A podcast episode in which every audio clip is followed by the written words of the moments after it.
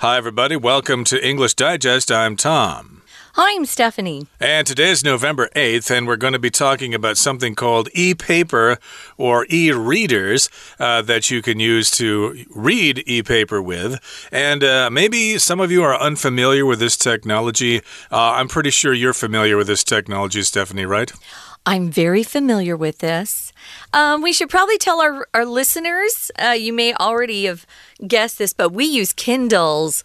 So we have e readers that we use to. Uh, read our articles a lot of times. Tom uses his Kindle exclusively to read the articles. I do half and half sometimes. I like a paper printout of an article, but I also have my Kindle that I use as well. They are useful, but I think most people are content to use their tablets or their smartphones for reading or browsing the internet and stuff like that. Unless the they're a really, really big fan of books. Like our friend Michael. We have a friend, Michael, that insists on buying real books. He likes to turn the page. Uh, yeah, he would uh, never be caught dead with a Kindle or reading a book on his smartphone. He likes the book and he likes the smell of the paper and all that kind of stuff. And, uh, well, I admit I like that too, but uh, living here in Taiwan, sometimes it's difficult to find books that I want to read in English. So it's easier to order them online from various online sources. So that's why I use my Kindle most of the time. Although I think I'd probably still use it even if books were available. It's just very easy to carry, and you can look up words on the fly. You can highlight things in the text. And of course, the device can carry hundreds, if not thousands, of books. So I think it's very convenient. For me, it's a question of space. You know, you run out of space in Taipei, especially. We just don't have big homes or big apartments. So I found that I appreciate that, but I do miss books. I love having a library. I've uh, given away most of my uh, real books, but not all of them. Some of them I can't bear to part with. Let's go ahead and get started, guys. We're going to read through today's article and then come back and talk about e paper and some of these readers.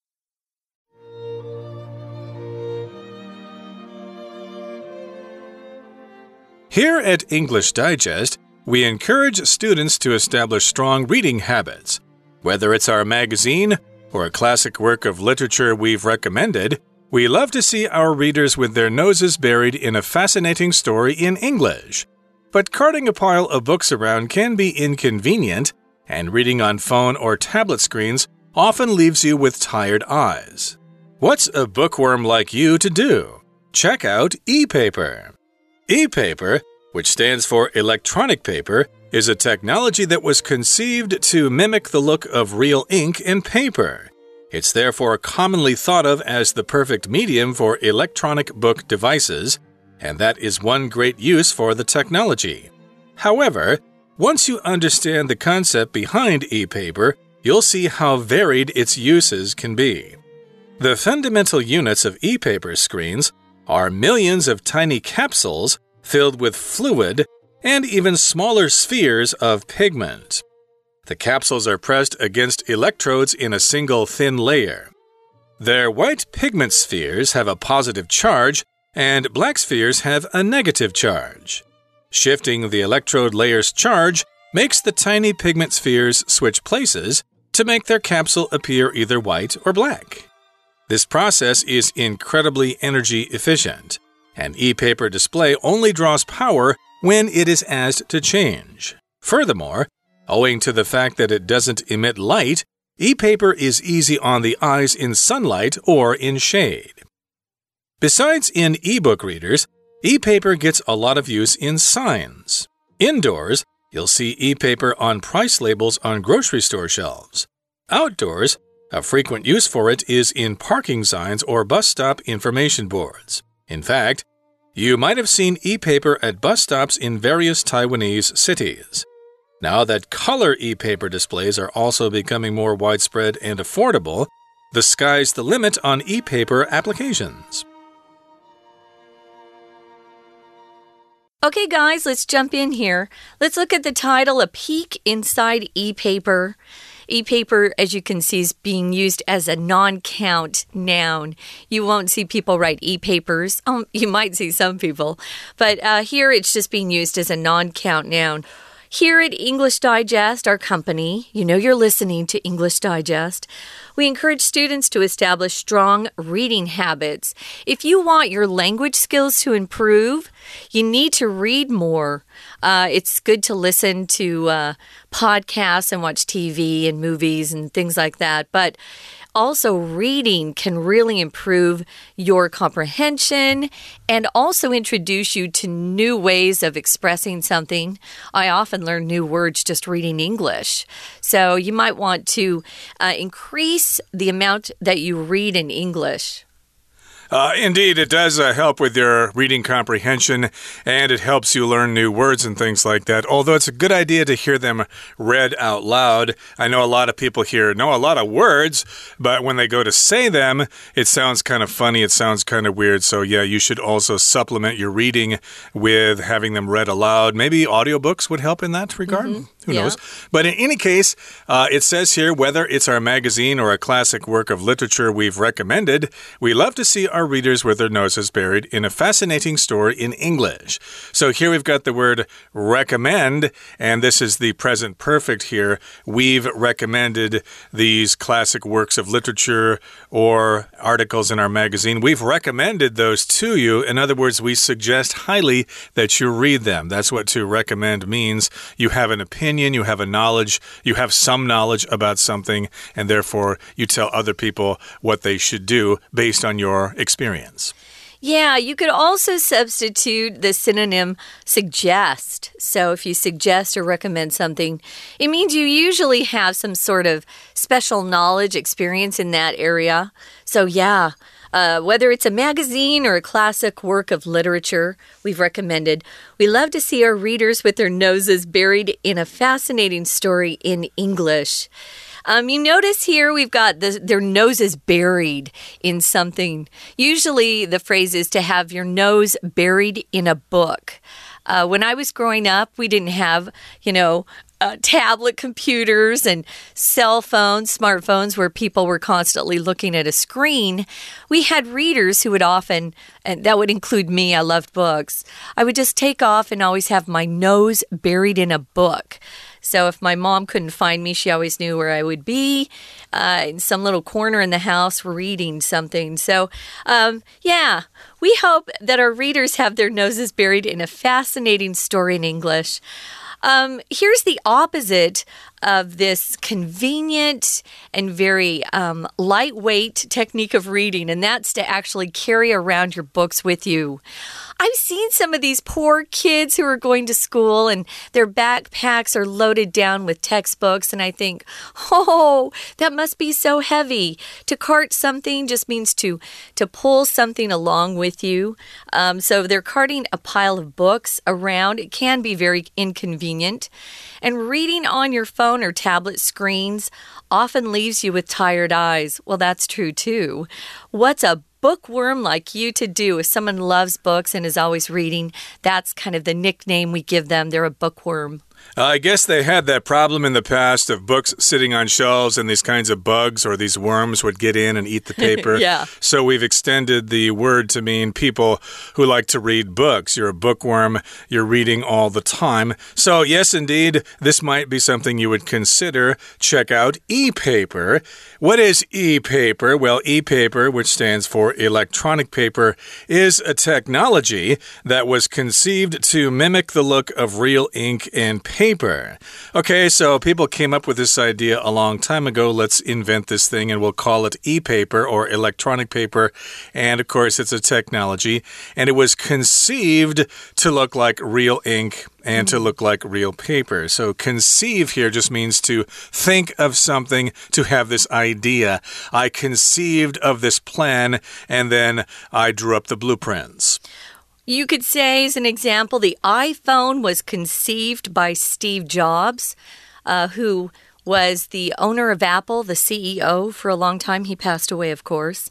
So, yeah, if you think of something like a new plan, an idea, um, and you develop it in your mind. You're kind of conceiving it inside. We also use it to talk about a woman who is pregnant. She has conceived a child. Well, it takes two to do that, right? A dad and a mom to conceive a child. Here, it just means you're actually coming up with some sort of new idea or plan. So they conceived of this idea, and it was supposed to copy or mimic that's what mimic means uh, to copy something the look of real ink and paper. Some of you probably have younger siblings who like to mimic you. Uh, they copy everything you do. That's what this mimic here means. That's right. So it's supposed to look like real ink and paper, but uh, I'll tell you that it is slightly gray. Yeah. It's not perfectly white. Although you can buy this uh, device called the Paperwhite by Kindle. I think the other companies have them as well, where it uh, shines a light on the screen from the sides and then it will look whiter that way. Although it will use up more energy that way, but uh, we'll talk about how much ener these, energy these devices use in just a second. It's not very much. But in any case, here, it's therefore commonly thought of as the perfect medium for electronic book devices. And that is one great use of the technology. So, when we think of e paper, of course, we think of these e readers. And yes, indeed, the e book is the perfect medium for electronic book device. A device, okay? So, we've got Kindles here, but of course, there's Kobo. There's one called Onyx, I think. There's also called one called the Nook. These are all different kinds of devices, uh, basically, instruments that we use to read e paper or e books. Yeah, there are lots of different devices out there or gadgets. We also use the word gadget as a synonym for device. I wanted to briefly say something about this word medium. Medium here doesn't mean a size like small, medium, and large. It just means it's a way of expressing ideas. We use it a lot if we're talking about an artist and the artist's mediums. Like uh, Tom likes to use his pencil to draw. Some artists love to use oil uh, to paint with or um, water based. Uh, paints, water based colors to paint with. That's a medium that is singular, and the plural form is media and you may have seen that before, but here it's just a way that someone's uh, a tool for someone to express their ideas. You could say essays are a great medium to express your thoughts. We're going to take a quick break now, guys. Take a, a little listen uh, to our Chinese teacher, of course, and then we'll be back to continue. 听众朋友，大家好，我是安娜。我们今天要带大家来看看 e-paper 所谓的电子纸，它是什么原理？跟它有什么样的应用呢？所以，我们照例的来看一下，在选项当中有没有什么需要特别注意的单字呢？例如像 A mimic，它是动词模仿的意思。E 的 applications 在这里指的是应用，而 H 的 medium。它是媒介的意思，它是名词的单数哦。最后 I 的这个 efficient 是形容词，表示很有效率的。好像我们刚刚的开场啊，其实大概就是我们文章的第一段。第一段，请特别注意一下第三句。第三句有讲到，如果说我们到处搬着一大堆书，其实是文艺上不太方便的。第一题的前面有一个 be 动词，而前面的主词从 carting。一直到 around，它指的就是搬着一大堆书，所以搬一大堆书，当然第一个会选 J 这个答案，inconvenient。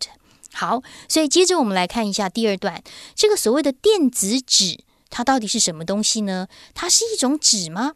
还是它到底是什么样的电视电子产品呢？在第二段的第一句当中，我们要特别注意，这里有两个关系子句。第一个关系子句是非限定用法补充说明的关系子句，不过这句话看起来有点长，说简单一点，主词其实只有一个字，就叫做 e-paper。那么它后面带着 be 动词，我们可以先把逗点中间跳掉。其实这句话本来要说的是 e-paper is a technology。好，所以我们刚刚说第一个限定用法不，第一个非限定用法的关系子句就是最前面逗点的 which。到逗点的 paper 这个地方，也就是补充说明，所谓的电子纸呢，其实它代表的就是电子化的纸张。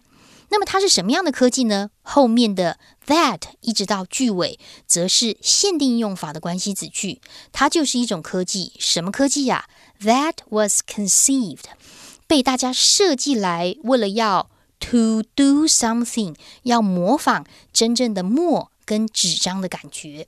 好，所以呢，它常常被认为是电子书设备一种很完美的一种什么东西呢？在第二句当中看到了一个被动式，从主词一撇 s 的 be 动词到后面 thought of as，被认为是电子书的完美的一种媒介。第三格选一个名词，根据文意，我们选了 h 的 medium。那当然，这就是技术的一大用途哦。We're going to take a quick break. Stay tuned. We'll be right back.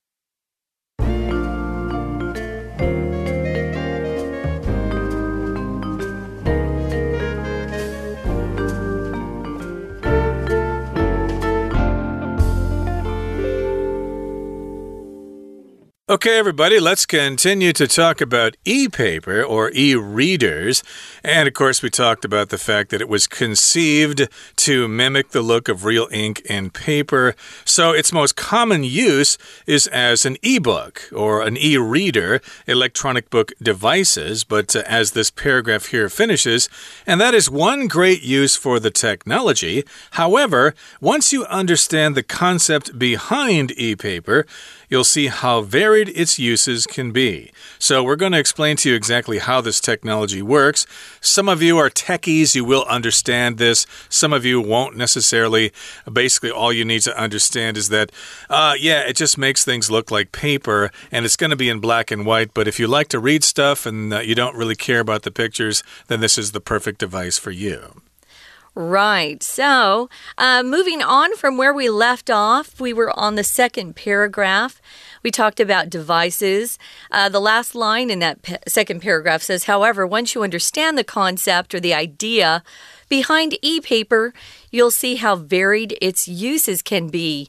So, there are a range of uses that you can uh, put this e paper to. There are a lot of different ways to use it.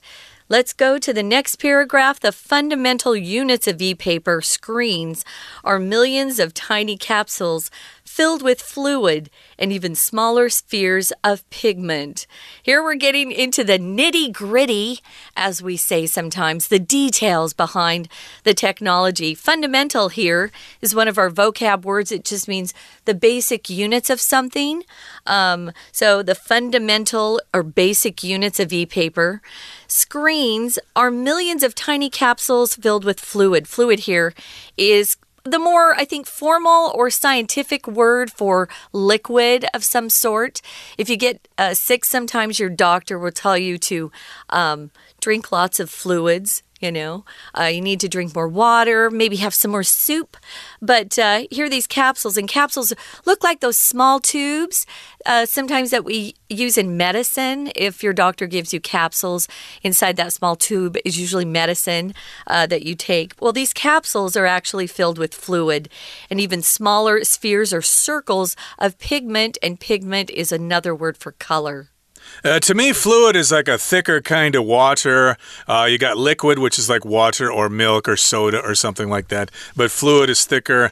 Like uh, in your car, you might have automatic transmission fluid, which is more like oil. But uh, these capsules are filled with that fluid. And then they've got these smaller spheres of pigment. Of course, a sphere is a three dimensional circle like the Earth. It's a sphere. A globe on your desk there, that's a sphere. And pigment, of course, is something something that provides color, okay? And uh, you know, depending on what how much pigment you have in your skin, that will determine the color of your skin. Pigment. Pigment is also used in paint and ink and things like that. Uh-huh. Now, the capsules are pressed against electrodes in a single thin layer.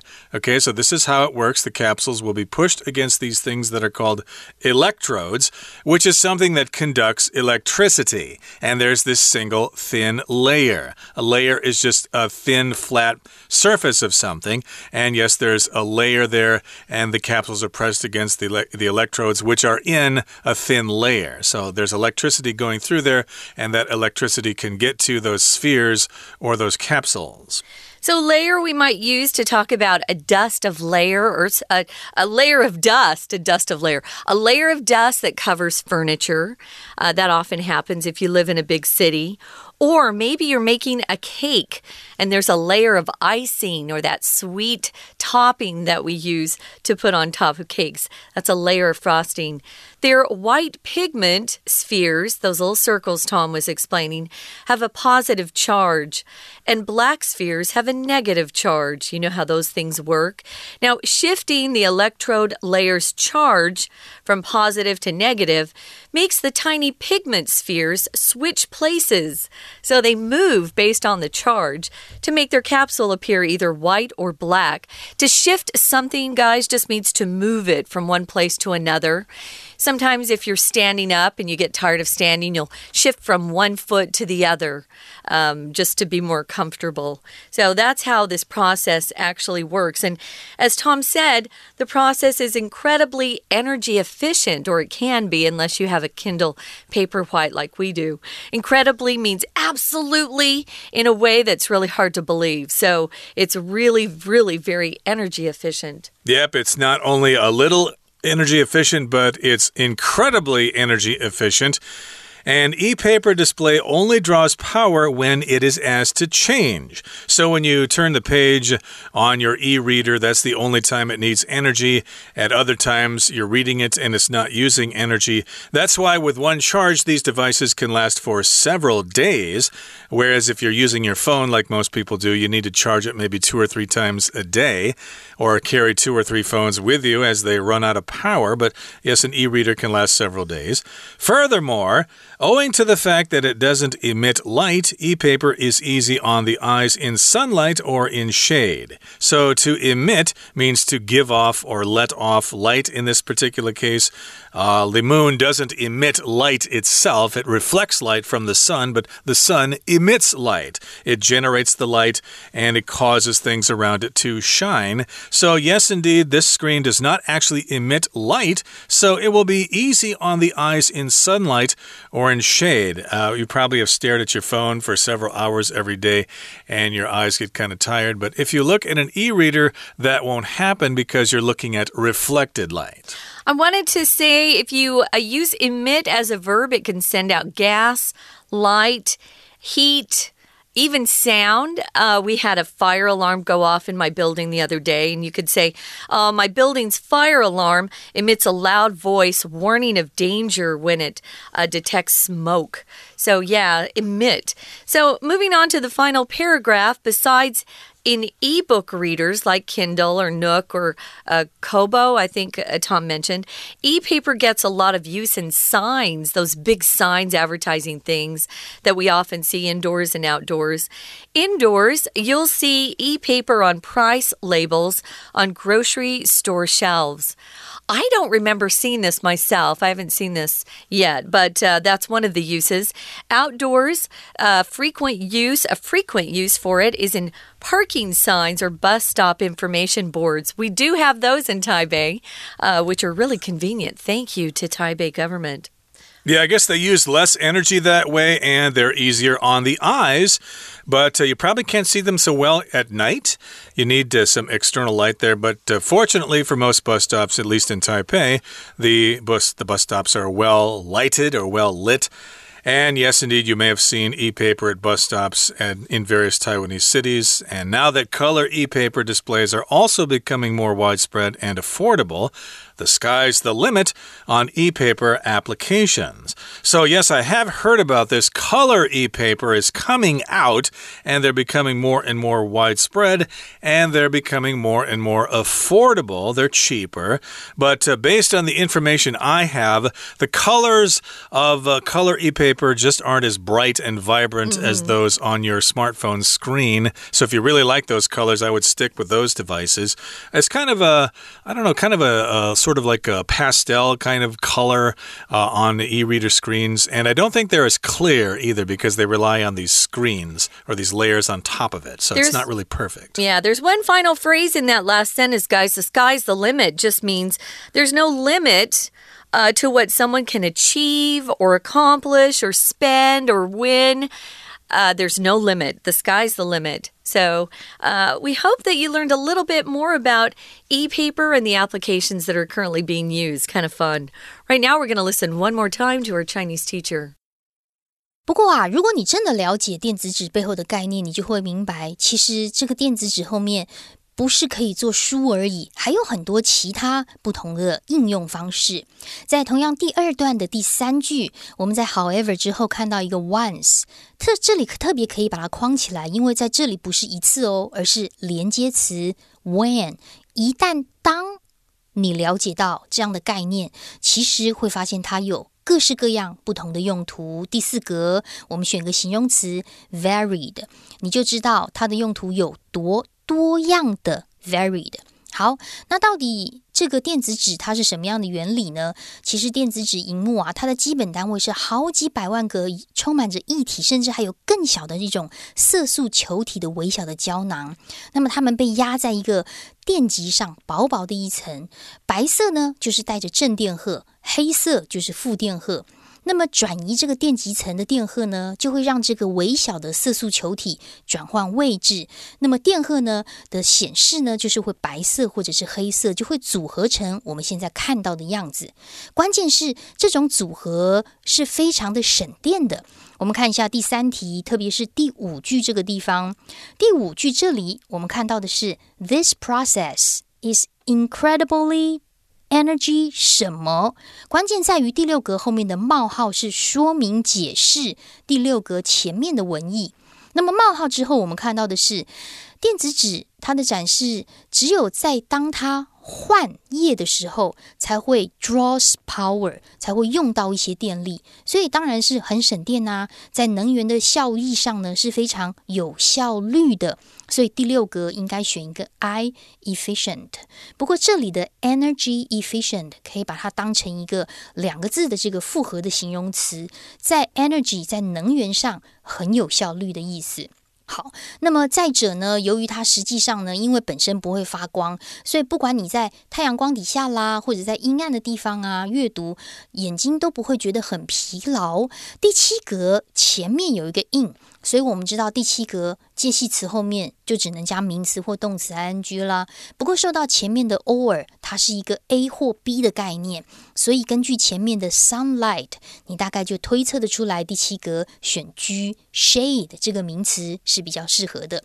好，那么最后一段呢，我们就提到电子纸其实还有很多的应用啊，不管是在室内或者是室外。例如第八格最后面提到的是杂货店的架子上面，第八格前面叫做 price，当然架子上就会有产品，然后会有标价多少钱哦。所以第八格根据这个情境，我们选 B 的 labels。好，那么在室外呢，像一些停车场的标志啊、公车站的资讯看板呐，都可以使用到。所以，台湾或许越来越多的公车站牌啦，或者是其他城市的一些应用，在使用电子纸上会越来越多。以上是我们今天的内容，我是安娜，我们下次见。Okay, that brings us to the end of our lesson for today. And maybe you might consider an ebook reader or using e paper in your daily life if you do a lot of reading and you don't need to see colors. Otherwise, I think you'll probably get by just fine with your smartphone or your tablet. From all of us here at English Digest, I'm Tom. I'm Stephanie. Goodbye. Bye.